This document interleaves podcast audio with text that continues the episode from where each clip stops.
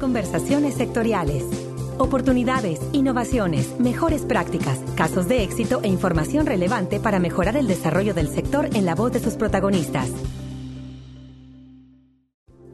Hola, ¿qué tal? Les saluda Cecilia Arista en esta nueva iniciativa del podcast institucional de FIRA que hemos denominado Conversaciones Sectoriales un diálogo con diferentes actores del sector agroalimentario para compartir oportunidades, innovaciones, opiniones, mejores prácticas, casos de éxito e información relevante para mejorar el desarrollo del sector.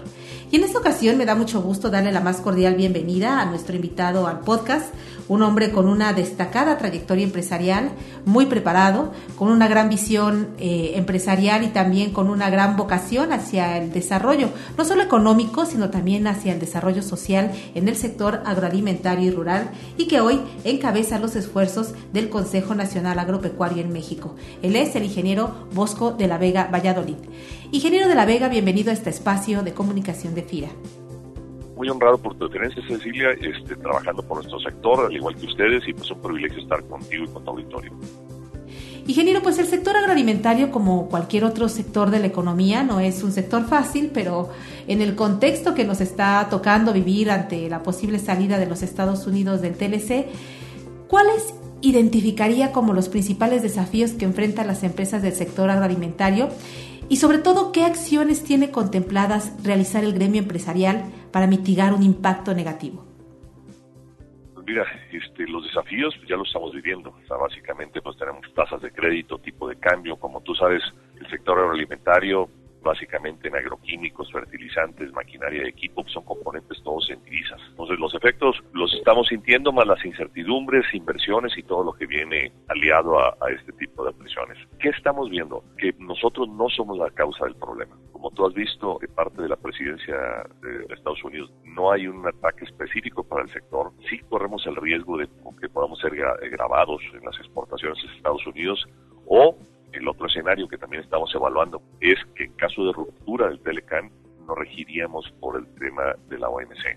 En la OMC el acceso hacia Estados Unidos nos costaría en aranceles alrededor de un 6.8% y el acceso de los productos americanos a México les costaría un 28%. Entonces, tampoco nos va mal ante la OMC. Pero está el escenario que es que pues, Estados Unidos decida también romper con la OMC. Entonces, es, es una serie de factores lo primero sería necesitamos más valor agregado en el campo, o sea, que la cadena de valor no sean nada más las exportaciones en fresco, ¿por qué? Porque son perecederas, entonces tienes que estar en corto. Necesitamos integrarnos, industrializar, empacar, enlatar. México es una gran potencia agroalimentaria, pero necesitamos darle mayor valor agregado para poder exportar por barco a Asia, a Sudamérica y todo, productos que no sean tan perecederos. El gran mercado que tenemos con Estados Unidos, como ves, es porque la vida corta de aquel es lo que le mandamos y ellos nos mandan la vida larga de aquel que son principalmente granos y carne congelada. Ha habido grandes esfuerzos para exportaciones a la península arábiga, para China, para incursionar en la exportación de Corea. Corea, para que ustedes importa 29 mil millones de dólares de alimentos y México solamente manda alrededor de 900 actualmente y hay muy buenas oportunidades. Tenemos la gran opción del TPP, aunque fue cancelado por Estados Unidos, tenemos muchas opciones con los avances que hubo en las negociaciones para hacer acuerdos bi o trilaterales con los países que quedamos fuera de los Estados Unidos. Y por iniciativa también de la Secretaría de Agricultura, pues está a buscar opciones con Brasil y con Argentina, básicamente de granos, que es lo que principalmente importamos de Estados Unidos. Entonces, opciones tenemos, somos un sector que no ha recibido una investida muy fuerte, pero nos estamos preparando desde la IP y con Zagarpa para estar listos para cualquiera de los escenarios que se nos presenten. ¿Qué es lo que más requieren en este momento las empresas del sector y qué importancia piensa que tiene el papel de FIRA para apoyar la consolidación y el desarrollo de las empresas agroalimentarias? Pues mira, el fondeo competitivo, que FIRA ha hecho grandes esfuerzos en las tasas de un dígito, el tema de largo plazo, el tema que tengamos un sistema más moderno de garantías, el tema de facilitar los trámites para hacer un crédito más accesible y más oportuno, el tema también que la banca comercial opera, pero yo considero que no tiene los incentivos para desarrollar los créditos eh, del sector agroalimentario.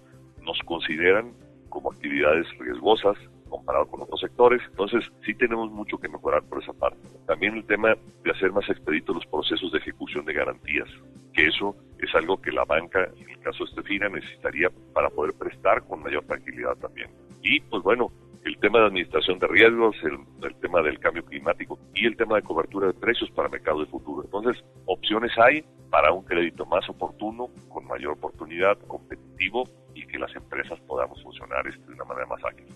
¿Qué esquemas o programas de FIRA considera que, pueden darle mayor viabilidad a los proyectos que tienen las empresas del sector agroalimentario? O bien, ¿qué esquemas o programas se requieren crear para poder adaptarnos mejor a las necesidades de productores y empresas?